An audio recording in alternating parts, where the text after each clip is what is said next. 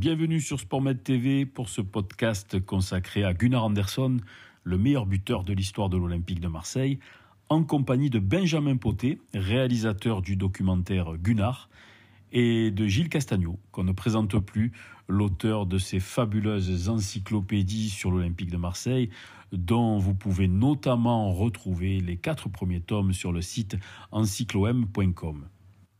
Benjamin, on va commencer par la, par la genèse, naturellement. Explique-nous un petit peu euh, d'où est venue cette passion pour l'histoire de, l'Olympique de Marseille et euh, pourquoi s'être tourné vers ce format, le documentaire, justement, pour en parler?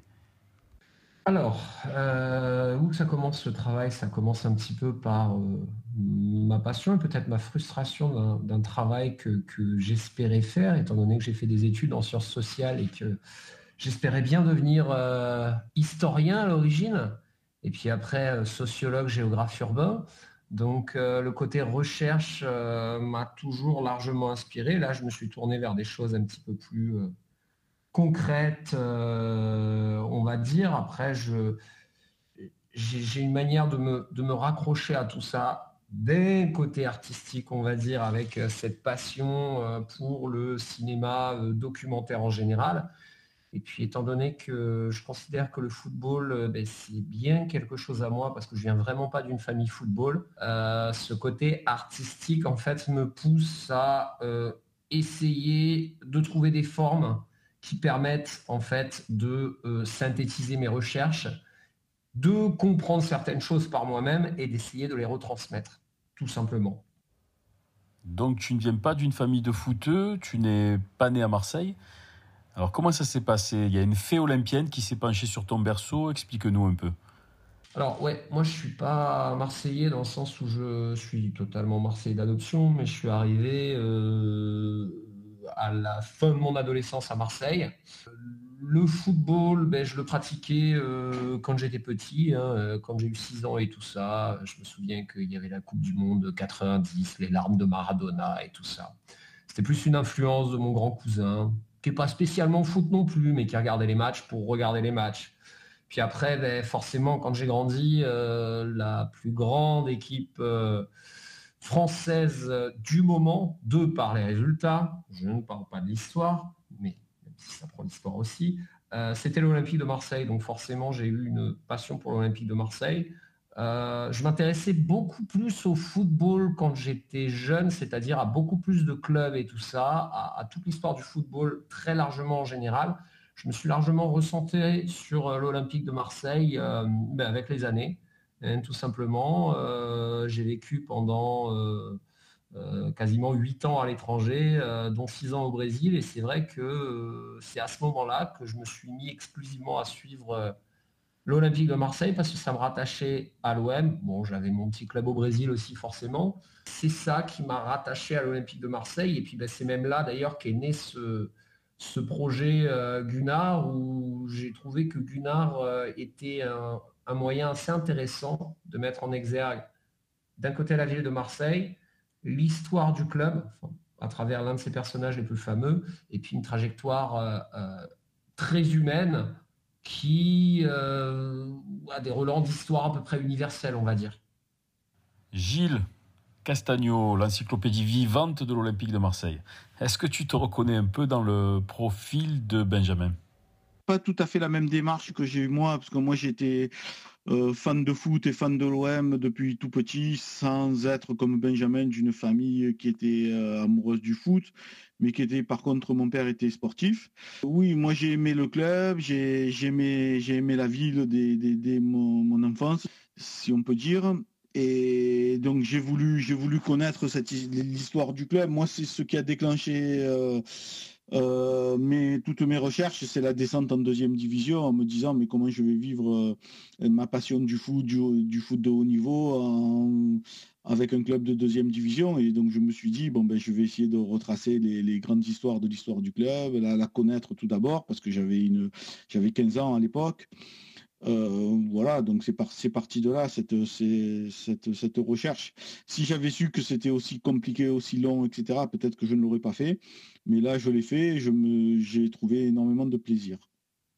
Benjamin, de ton côté, est-ce que tu te souviens du moment où tu t'es dit, allez, ça y est, je me lance, c'est parti. Y a-t-il un événement, une anecdote qui t'ont poussé à franchir le pas définitivement? Et ensuite, je suppose que tu es tu as démarré ton parcours du combattant et que tu as dû passer par tous les états. Raconte-nous un petit peu tout ce, tout ce processus. Euh, bon, L'idée a germé déjà en 2015 quand j'ai trouvé cet article euh, de SoFoot qui euh, rassemblait plutôt des, pas des anecdotes, mais on va dire des, histoires, quasiment des mythes qui montraient que la vie de Gunnar Anderson était totalement mythique. Alors, entre-temps, j'ai fait mes recherches, mais c'était assez compliqué depuis le Brésil. On fait des recherches sur Internet, mais on retrouve très souvent les mêmes textes qui sont toujours remâchés. C'est ça le problème. C'est en arrivant à Marseille la première année où j'ai un de mes amis, Mathias Langlois, qui s'est lancé comme producteur sur le projet, qui est revenu à Marseille après une petite expérience parisienne. Euh, c'est là où on s'est dit euh, on y va. Et ce qui a tout simplement véritablement lancé, c'est que euh, Monsieur Mario Albano, le Monsieur Mario Albano de la Provence, a accepté de prendre 30 minutes de son temps pour boire un café avec nous, pour nous donner des contacts. Parce que, encore une fois, même si j'étais revenu à Marseille, alors il y a les archives, il y a les encyclopédies de Gilles, il y a plein de choses comme ça, mais on se retrouvait un petit peu face à un mur de ne pas savoir comment contacter les gens et tout ça. Et euh, Mario nous a véritablement donné un contact. Ça, c'était la première étape. Et quelques jours après, j'ai contacté euh, François Missen. Euh, je me souviens, un samedi matin, on est allé chez lui. on a bu quelques cafés et tout ça. Et puis il a dit non, mais il faut qu'on le fasse, il faut qu'on le fasse maintenant. Comment dire Je suis périssable. tout le monde est périssable dans cette histoire. Donc faut se bouger les fesses, faut le faire maintenant. Et c'est ça qui a, véritablement été un peu ben, désolé de parler crûment, mais le coup de pied aux fesses pour qu'on y aille. Alors après, des moments de déboire et tout ça, il y en a eu énormément parce que euh, quand on travaille euh, deux, trois semaines d'affilée sur un dossier de production, qu'on envoie euh, des dossiers à la région et tout ça en se disant c'est bon, on va récupérer l'argent de l'aide à l'écriture par exemple, on va récupérer ça, on va tenter avec la SCAM. Et puis qu'on reçoit des réponses négatives parfois trois mois après. Ça fait toujours mal, mais bon, on n'a pas lâché l'affaire. Et puis, et puis on a réussi à, finir par produire et réaliser ce film. Ça, c'est une grosse fierté. Gilles, toi aussi, tu as connu ces montagnes russes, hein, avec euh, ces moments de joie, puis des phases de découragement. D'ailleurs, tout à l'heure, tu nous as avoué que euh, si tu avais réellement eu conscience du travail que ça représentait, tu n'y serais sans doute pas allé. Et tu nous aurais privé par conséquent de cette œuvre monumentale. Alors, il y a, euh, il y a ce qu'on ce qu'on fait, ce qu'on le résultat auquel on veut arriver et les difficultés qu'il y a pour y arriver. Moi, par exemple, il y a des compositions d'équipe euh, où j'ai dû consulter peut-être une dizaine de journaux avant d'arriver. Il y en a une même encore où je ne suis pas, je suis pas arrivé à la trouver complètement, une seule. Je suis allé à Paris de nombreuses fois pour pour euh, retrouver le maximum d'informations parce que je, je voulais être euh, être le plus précis possible. Euh, parfois, c'est désespérant quand, euh, quand on cherche quelque chose qu'on n'arrive pas à trouver, qu'on essaye par de nombreux biais. Là, par exemple, pour le, tome qui, va sortir en 2023, il y a un OM Bayard de Munich, pourtant c'est un gros match, c'est amical simplement, mais c'est quand même une grosse équipe. C'est un trophée du Doku, c'est en 1987, et impossible de trouver, de trouver des informations. Euh, j'ai écrit en vert, puisque le match est joué en vert, ils m'ont envoyé un article en flamand. Euh, où il n'y a même pas la composition d'équipe, etc. C'est le lendemain d'un match de championnat. Voilà, il y a des choses comme ça qu'on ne trouve pas. Bon, ben après, au bout d'un moment, soit on laisse tomber, soit, soit on essaye d'aller, d'aller au bout des choses. Voilà, c'est ça, c'est ça qui est un peu, qui est un peu compliqué. C'est pas désespérant, mais il y a un moment, on dit bon ben on passe à autre chose parce qu'on peut pas passer des heures sur simplement un match amical. Voilà, ce qui est, ce qui est un peu parfois euh, difficile. Et après, il y a les à côté qui sont embêtants, c'est-à-dire pour vendre le livre, pour trouver des photos, pour, euh, pour acheter les droits à l'image, pour euh, les mettre dans des librairies, pour aller les amener, aller les euh, aller convaincre les gens de le vendre ou de l'acheter. Voilà, c'est des choses comme ça qui sont, qui sont moins plaisantes. Benjamin, même si tu dois être naturellement satisfait et plutôt fier du rendu final, et à juste titre d'ailleurs, est-ce que toi aussi tu nourris quelques regrets? Est-ce que tu as quelques frustrations concernant certains documents ou, des images hein, dont on sait qu'elles étaient plutôt rares à cette époque? Je crois seulement une douzaine de buts sur les 194 inscrits par Gunnar Anderson. Qu'est-ce que tu aurais aimé avoir en plus que tu n'as pas pu obtenir pour ton documentaire? Par exemple euh, des matchs euh, de Gunnar euh, au moins enregistrés à la radio. J'ai pas de son par exemple, j'ai seulement les sons qui ont été réalisés pour des résumés de matchs qui étaient qui étaient montrés en général sur Pathé ou tout ça, Pathé News, enfin Pathé News, Pathé Information. J'aurais beaucoup aimé obtenir des, un petit peu plus d'éléments, mais bon, après, on est toujours insatisfait. De toute façon, je suis un éternel insatisfait par rapport à ça.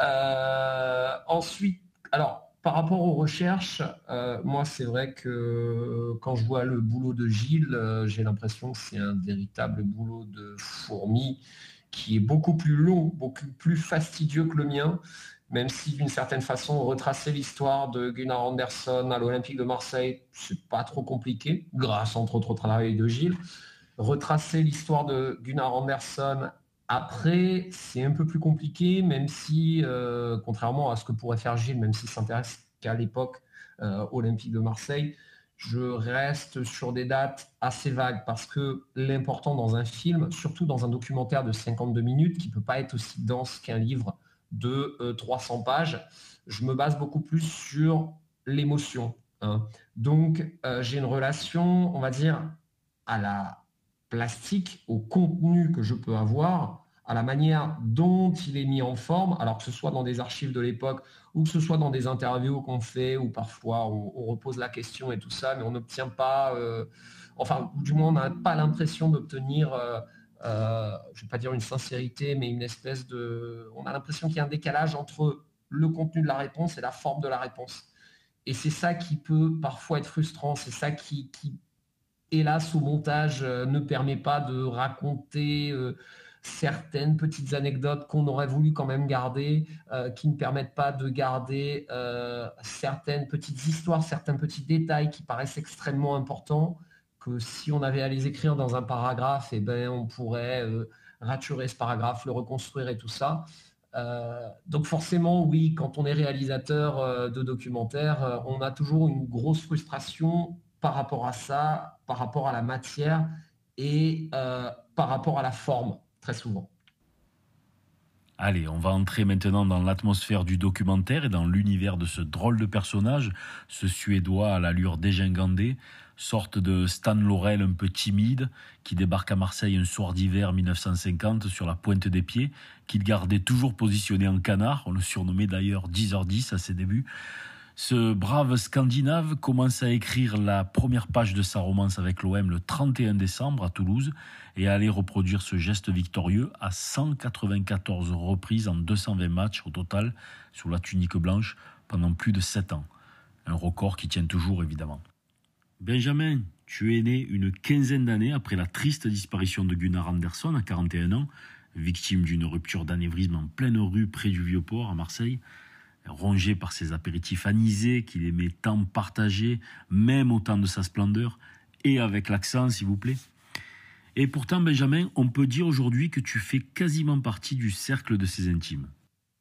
Et je l'ai déjà rencontré, et oui, j'en ai déjà rêvé, ça c'est complètement fou. J'ai rêvé euh, plusieurs fois en fait qu'on était dans ma cuisine là et que moi je tenais la caméra, que j'étais face à lui. C'est des rêves un peu un peu fou par rapport à ça, mais euh, bon, forcément, ce qui m'a touché largement chez lui, c'est, euh, comme tu l'as si bien dit, cette fragilité et cette humanité que je trouve euh, impressionnante. Je sais pas si, enfin si, ça doit être très intéressant de faire un, documentaire sur Cristiano Ronaldo, clairement, hein, surtout quand il aura fini sa carrière dans peut-être 3-4 ans. mais chez Anderson, c'est véritablement, véritablement ce côté très humain, très imparfait. Alors ce football aussi, euh, voilà, des années 50 hein, qui m'a conquis. Moi, je je suis pas un grand historien du football et tout ça. Euh, comme j'ai dit, je suis un peu un enfant des années 90 dans le football. Donc, euh, ça m'a relativement passionné pour essayer de, comprendre tout ça. Et je m'apercevais que dans un monde complètement différent, on avait un personnage qui était lui aussi euh, complètement atypique, qui n'est pas resté dans son pays tout simplement parce qu'il ne pouvait pas être professionnel, qui est arrivé à Marseille, qui s'est terriblement bien intégré. Hein, je pense que on le voit dans le film, étant donné que la seule interview qu'il donne, c'est quand il revient en 1966 et on capte qu'il a l'accent marseillais. Euh, semble-t-il qu'il ne jouait pas aux boules, mais il appréciait quand même les boules. Euh, voilà, c'est ça qui m'a qui m'a épaté en fait. Le fait d'avoir un étranger qui à cette époque, à, une époque où euh, on parlait même pas véritablement d'une mondialisation, on va dire, et tout ça, encore moins dans le football, étant donné que c'était assez difficile, il n'y avait pas beaucoup de place pour les étrangers, lui est venu et est véritablement devenu marseillais. D'ailleurs, c'est ce qu'il disait, semble-t-il. Euh, il disait euh, aisément, euh, je ne suis pas suédois, je ne suis pas, je suis marseillais avant tout. Et c'est ça qui m'a intéressé chez ce personnage, qui aimait cette ville en fait énormément. cette ville qui pourtant, voilà, qui l'a célébrée pendant des années, qui l'a rongée, qui l'a détruit, hein, mais avec laquelle il avait une relation euh, d'amour euh, extrêmement importante. Et au final, euh, toute proportion gardée, je, suis incomparable avec Gunnar Anderson, je me suis un peu retrouvé dedans, étant donné que je suis arrivé, alors plus jeune que lui, hein, j'avais 17 ans à Marseille, fin de l'adolescence, mais c'est ici que je suis devenu un homme, et, moi, Marseille, c'est largement devenu ma ville comme ça. Je me, sens marseillais au moins autant que lui à l'époque. Moi, de mon côté, euh, ce qui m'a intéressé, c'était plutôt le côté football et le côté euh, marseillais, comme vient de le dire euh, Benjamin. C'est vrai qu'il s'est, extrêmement vite intégré. Alors, on n'a pas énormément de, documents de l'époque pour savoir comment les, étrangers s'intégraient à leur club quand ils quittaient leur pays. Mais par contre, lui a, appris euh, le français à une vitesse incroyable, euh, s'est fondu dans la ville euh, très très rapidement et, il a été une star tout de suite. Quoi. Ça pas été, ça pas été, il n'y a, pas, a pas eu de, délai quoi. Dès, dès, son arrivée, il est arrivé en décembre. Les six premiers mois, il en six mois, il devient meilleur buteur de l'OM de la saison. La saison d'après, il devient meilleur buteur du championnat de France. La saison suivante, encore meilleur buteur du championnat de France. Donc c'est une star très rapidement. Et ça, c'est ça, ça a dû toucher énormément les gens. Ça a dû euh, le, fait qu'il soit humain, comme dit Benjamin, qu'il ne soit pas hautain, parce qu'à l'époque, les salaires n'étaient pas du tout les mêmes que maintenant. Les, joueurs avaient une vie euh, un peu commune, quoi, un peu comme les ouvriers de l'époque, même, même s'ils gagnaient, gagnaient bien leur vie pour l'époque, mais c'était, ça n'avait rien à voir avec la, vie actuelle. Voilà, euh, moi, il ne m'a pas touché plus que les autres joueurs, parce que j'ai fait les biographies de tous les joueurs qui ont joué euh, sous le maillot de l'OM. Il, était, c'était plus intéressant parce que c'était un cas, un cas particulier. Il y avait peu d'étrangers. Avant lui, il y avait, il y avait eu peu d'étrangers dans l'histoire de l'OM. Il y en avait peut-être une vingtaine. Euh, dans, les, années 30, puisque après les années 40, il y en avait très peu. Euh, voilà, donc moi, c'est tout un ensemble qui m'a touché, quoi. À la fois son intégration, à la fois sa, qualité, parce que au, niveau football, c'était c'était un phénomène au niveau au niveau avant-centre, au niveau buteur. Mais on ne peut pas parler vraiment d'un grand joueur parce que c'est pas pas un grand pas un joueur qui a joué une Coupe du Monde, c'est pas un joueur qui a été international. Dans son pays euh, ou en France il a une sélection en équipe de France B. C'est pas c'est pas ça c'est pas on peut pas parler vraiment de, grands joueurs qui a marqué l'histoire de ce sport mais il a marqué l'histoire de la ville et l'histoire du, du, club. Ça c'est certain. Alors ce qui est vraiment surprenant c'est que à l'exception d'une coupe Drago on en parlait tout à l'heure en off avec Gilles Castagnon euh, il n'a absolument rien gagné avec l'Olympique de Marseille hein. aucun titre majeur il a perdu la coupe en 54, euh, exactement, comme l'a dit Gilles. Seulement une coupe Drago qui est euh, ce qu'on appelle la consolante en plus. Hein. Oui, c'est ça, c'est la consolante de la Coupe de France, c'est-à-dire c'était les éliminés des premiers tours de la Coupe de France qui jouaient une compétition pour, euh, pour continuer à jouer au football pendant, pendant les périodes où la Coupe de France se disputait. Pas de trophée majeur avec l'OM, pas de sélection avec son équipe nationale.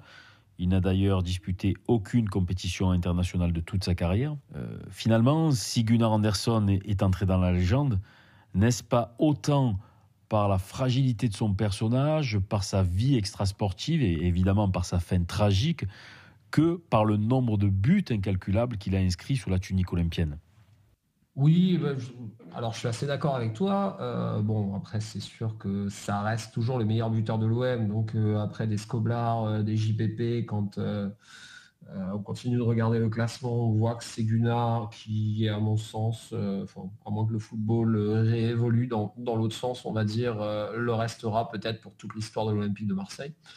Donc, on ait une pépite qui reste.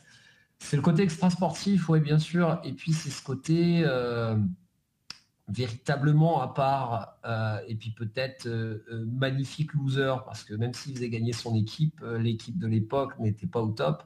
Moi, comme je l'ai dit, bah, je suis un enfant un peu du, du, football des années 90, et c'est vrai que bon, bah, au-delà de la référence de Zidane, qu'ont tous les petits Français qui ont entre... 30 et 40 ans maintenant, mon joueur préféré probablement c'est Juan Pablo Riquelme qui euh, lui aussi est un magnifique loser euh, parce que euh, il me semble qu'il n'a pas gagné grand chose dans sa vie, mis à part peut-être avec Boca là-bas. Mais c'est vrai que c'est aussi ça qui m'a un petit peu fasciné dans le personnage de Gunnar Anderson en fait. le fait que ben voilà, ça devait être un joueur qui devait être véritablement un phénomène, hein, comme ça avait été dit à la projection de, vendredi euh, à l'Eden à la Ciotat. Mais euh, que voilà, c'est un joueur qui n'aura pas rapporté de titre euh, à l'OM. Alors il y a ce match mythique resté dans toutes les mémoires, c'est ce fameux OM Saint-Etienne de mars 1957 les Verts, leaders du championnat, se déplacent dans un stade vélodrome plein à craquer. D'un côté, euh, Gunnar, de l'autre, Mekloufi, deux des meilleurs euh, attaquants euh, de l'époque, qui vont se livrer d'ailleurs un duel absolument extraordinaire. Score final 4 pour Gunnar, 3 pour Mekloufi, et d'ailleurs un quatrième but que l'on ne verra jamais, regrets éternels, hein, puisqu'ils font défaut aux archives et hélas également au, documentaire de, de Benjamin. on considère souvent, alors je ne sais pas si si c'est un peu surfait, mais on considère souvent ce match comme euh, le sommet de la carrière de, de l'attaquant suédois. Euh, Gilles, et remémore-nous un peu le contexte et parle-nous un peu de cette rencontre euh, entrée dans la légende. Alors, ce qui est, ce qui est important à savoir, c'est que, comme, comme je l'ai dit tout à l'heure, il a été deux fois meilleur buteur du championnat en 51-52 et 52-53. Et ensuite, il a, il a un petit peu son niveau a un petit peu baissé. Euh, tout en étant quand même à, un bon niveau, parce que par rapport, surtout par rapport à, la qualité de l'équipe, comme on l'a dit tout à l'heure. Mais euh, il, était moins bon. Et ce match-là contre Saint-Etienne, c'est vrai qu'il est emblématique. Il se déroule le, le 17 mars 57. Et euh, c'est un journaliste en fait qui, le critiquait beaucoup et qui disait euh, s'il marque trois buts, je lui achète un chronomètre, etc. Euh, s'il marquait trois buts dans un match. Et il s'avère que, l'OM joue contre Saint-Etienne. Et Saint-Etienne, c'est quand même le leader du championnat et qui sera le futur champion d'ailleurs. Et donc on est le 17 mars, donc proche de la, de la fin du championnat. Et il inscrit, en première période, il inscrit trois buts. Alors c'est 10e, 15e et 36e minute. Et l'OM mène 3-0 à la mi-temps. Et euh, ce qui se passe ensuite, c'est qu'en 10 minutes, McLoufy, qui était la, vedette de Saint-Etienne, égalise en 6 minutes. Il égalise et donc euh, on se retrouve à 3 à 3. Euh, il reste, le dernier but, c'est à la 59e minute que, que le marque. Donc il reste une demi-heure à jouer. Et deux minutes après l'égalisation de McLoufy, il marque un quatrième but. C'est vrai que c'est dommage de pas, pas le voir comme, comme de pas voir tous les autres buts, mais celui-ci est un peu particulier aussi. Euh, voilà, en fait, c'est vrai que c'est un, match emblématique, le match le plus emblématique peut-être de sa carrière à l'OM, même s'il y a eu plusieurs matchs où il a mis des triplés quand même et, des matchs euh, importants. Mais c'était une période où il était en déclin. C'est dommage que ce match soit emblématique de sa carrière alors que c'était pas sa meilleure période. Oui, je pense que tu as totalement raison. C'est un peu le, moment où c'est, comment dire, euh, le chant du cygne. Quoi. Il est quasiment enterré à, à l'OM. Il joue encore, mais euh, bon, euh, il joue à moitié sur une patte et tout ça. de ce que j'ai compris quand j'ai récolté pas mal de, d'histoires et pas mal de témoignages. Il avait déjà de sérieux problèmes de santé, mais pas que, hein, dans sa vie personnelle aussi. Et en fait, ouais, ouais, c'est ça qui est assez marrant parce que c'est véritablement, véritablement le chant du signe. Et c'est sa manière de dire, oh, je suis encore là.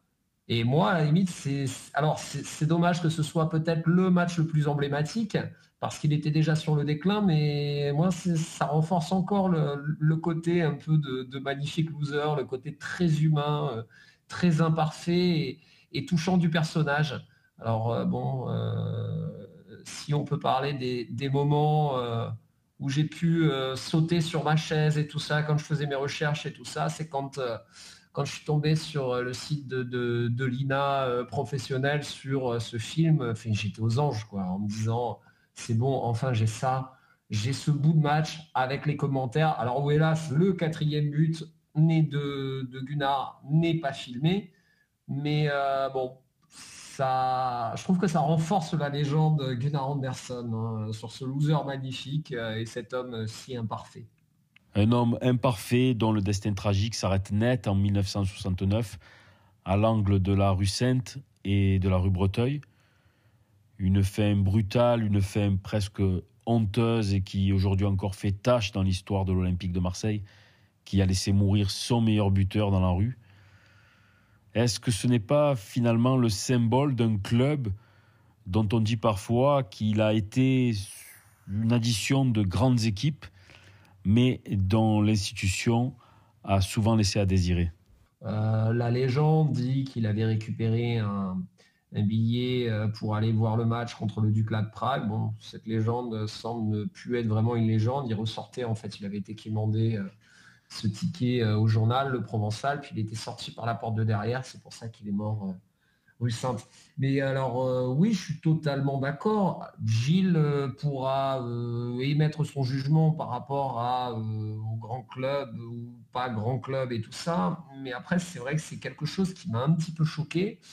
Dans le sens où, quand on a fait nos recherches, on a rencontré quelques anciens Olympiens de cette époque qui nous ont expliqué, par exemple, que l'accès au stade ne leur était pas spécialement permis comme ça c'est quelque chose qui m'a véritablement choqué, étant donné que moi qui ai habité en Espagne, euh, euh, je sais que les gens, euh, les anciens joueurs avec n'importe quelle carte en fait d'anciens joueurs, n'importe quelle licence, arrivent à rentrer stade sans aucun souci.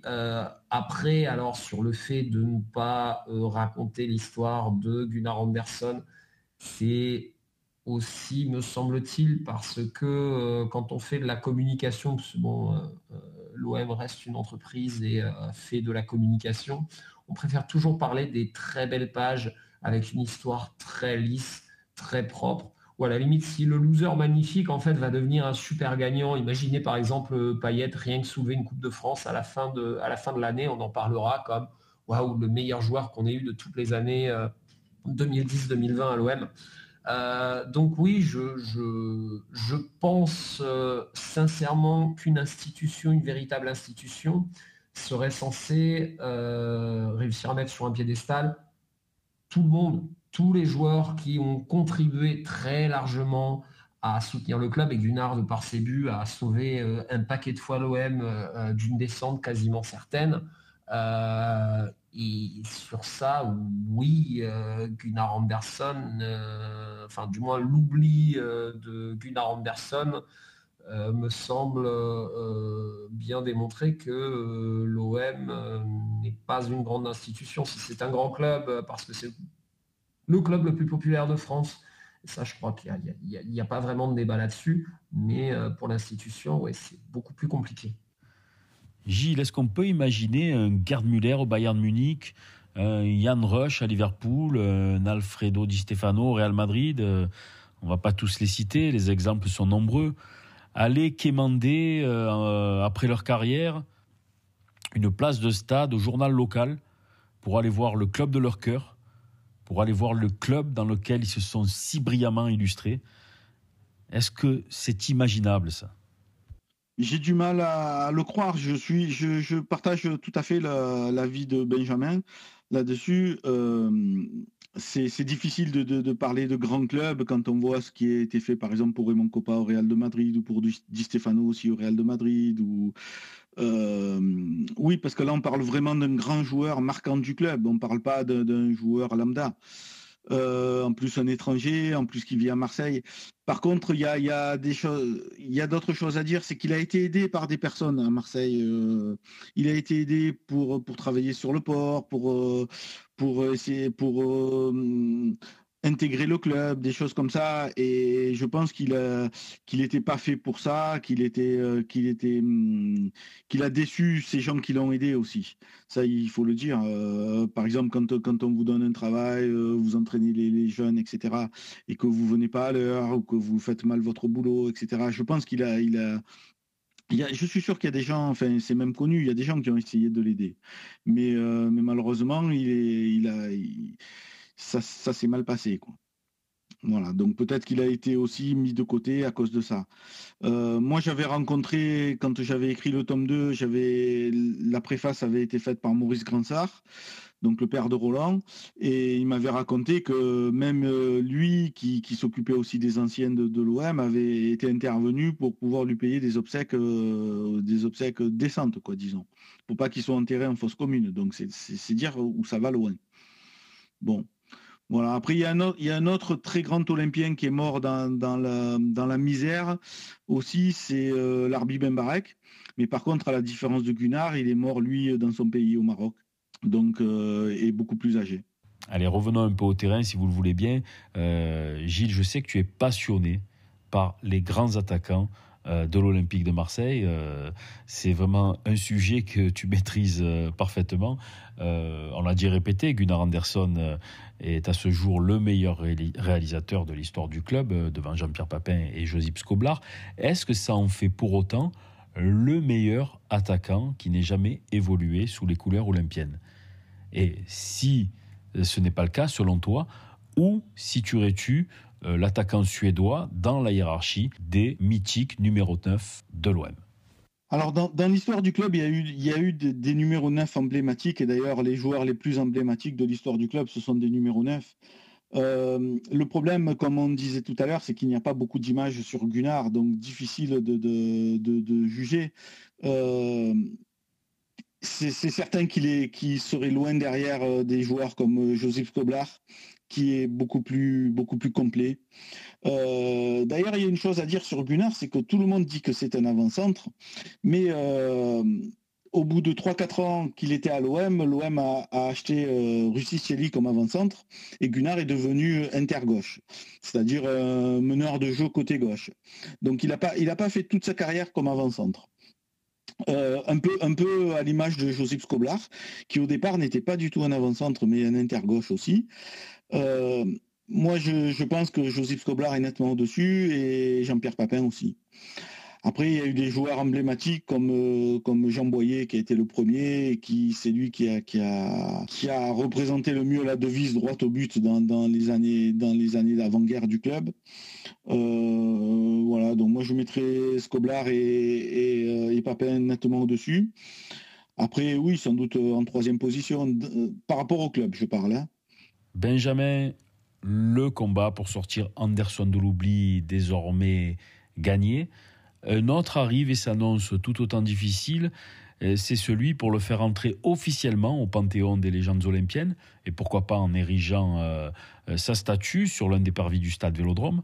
Alors, on sait que c'est pas trop dans notre culture, c'est pas gagné d'avance, mais quel joueur plus emblématique que Gunnar pour inaugurer cette pratique Étant euh, guide conférencier euh, de, principe, j'ai envie de te dire que, Marseille est une ville euh, où il est compliqué même de montrer les choses. On va même pas citer les statues de Gannet et de Jambouin qui ont été plus que maltraités vu qu'on les a retrouvés dans un dépôt municipal quasiment pété. C'était le, le, journaliste David Coquille, le journaliste de la Marseillaise, qui avait retrouvé ça. Mais on a toujours dit que Marseille était une ville, une ville antique sans vestige. Hein, dans la liste de Prosper Mérimée, qui est un peu le premier inventaire où on parle vraiment de, de monuments et tout ça, ça date de 1841. Il n'y a pas un monument sur Marseille, alors qu'il y en a euh, énormément à Arles, à Avignon et tout ça dans la région.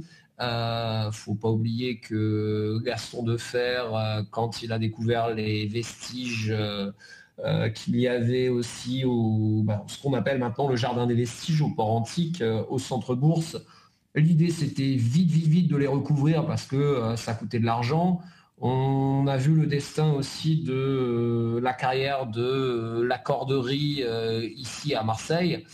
Donc j'ai l'impression que c'est quelque chose qui touche, euh, euh, j'ai envie de te dire, quasiment plus Marseille en général, qui a un gros problème avec sa mémoire, qui a du mal à montrer les choses. Des fois, j'ai l'impression qu'on préfère rester dans du légendaire et dans de l'histoire euh, pleine d'anecdotes, d'anecdotes qui sont sympas, hein, mais pleine d'anecdotes et quelque chose de, qu'on aurait du mal à toucher et du mal à voir que ben, réellement quelque chose de physique qu'on pourrait célébrer.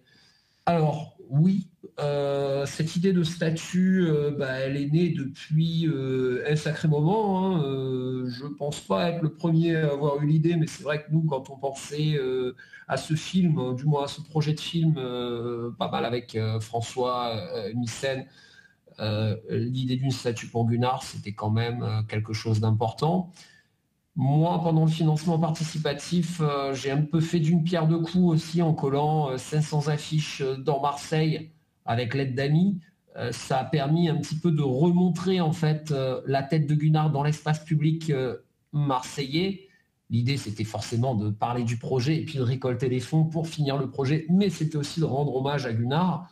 Donc oui, moi, à mon sens, il faut réussir à, montrer très concrètement ce qu'est l'histoire, euh, très souvent imparfaite d'ailleurs, euh, d'un club, d'une institution, d'une ville en général. Et l'idée d'essayer de mettre euh, une statue sur une esplanade, hein, c'est pas un square Gunnar Anderson, c'est pas la place Gunnar Anderson, c'est l'esplanade Gunnar Anderson, celle qui n'a jamais été inaugurée encore. Bon, il y a le Covid, tout ça mais qui se retrouve exactement euh, euh, du côté du, virage sud, du côté euh, du métro Sainte-Marguerite-Dromel, ce serait peut-être la superbe occasion de pouvoir replanter une statue. Alors, Gunnar n'est pas le seul, mais Gunnar a tellement été oublié pendant une longue période que, à mon sens, ce serait tout à fait symbolique de dresser une statue en son honneur pour euh, perpétuer euh, cette mémoire. Et puis que les gamins qu'on emmène au stade, hein, euh, qu'ils aient 5-10 ans, disent papa, papy, tonton, c'est qui lui Et qu'on puisse perpétuer en fait véritablement cette histoire. Ça me paraît important. Oui, moi je dis carrément oui, mais j'aimerais que ce soit dans un musée ou dans un endroit protégé, parce que si c'est à l'extérieur, euh, ou dans une salle, mais si c'est à l'extérieur, ça, va être forcément détérioré. Après, euh, moi, la réflexion que je me fais, c'est il faudrait en mettre au moins une dizaine sur parce qu'il y a tellement de personnages emblématiques de l'histoire de l'OM. Enfin, il y en a pas. Il y en a pas des, dizaines et des dizaines, mais il y en a plus plus qu'une quinzaine, quoi. Et euh, il faudrait tous les faire, en fait. Alors, à l'étranger, c'est vrai qu'on a la culture de la statue, mais il y en a pas beaucoup, quoi. Je veux dire, à Arsenal, je crois qu'il y, en a été et Thierry Henry. Je crois que c'est tout. Euh, c'est pas c'est pas si énorme que ça. Maintenant, oui, moi je suis 100% d'accord avec euh, avec ça. Et surtout, toi, par exemple, ou moi, qui, qui est connu, qui avons connu l'époque euh, dorée de, de, l'OM de Bernard Tapie, s'il y avait une statue Jean-Pierre Papin, qu'on amène nos enfants ou nos neveux, etc., au stade, on peut lui expliquer, ben voilà, ça c'est Jean-Pierre Papin, il a fait ci, il a fait ça, etc. Et je trouve que ça serait, ça serait super. Messieurs, merci beaucoup. Ce voyage dans le temps en compagnie de Gunnar fut absolument merveilleux. Allez, on revient au présent et on va même se projeter dans un futur proche. Pour terminer, Gilles, Benjamin, parlez-nous respectivement de vos échéances à venir. Alors moi, je continue l'écriture du, tome 5 et j'ai prévu de le sortir en octobre 2023, donc dans deux ans.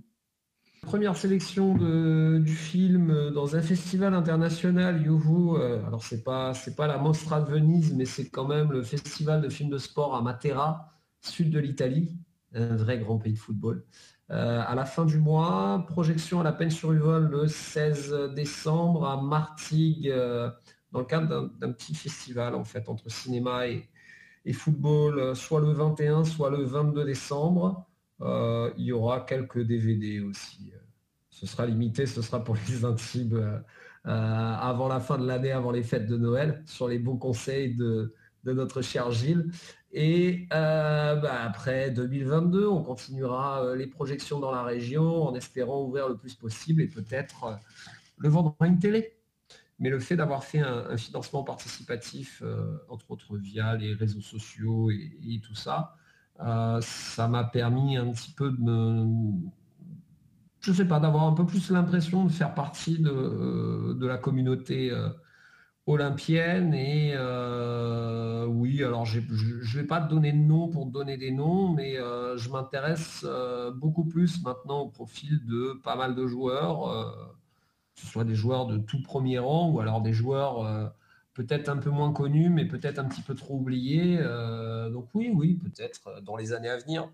J'essaierai peut-être de faire quelque chose d'autre entre-temps, hein, histoire de euh, continuer à apprendre dans, ce monde-là, dans le monde de, l'audiovisuel, du cinéma, du documentaire. Mais oui, oui, ça serait une belle possibilité, je pense.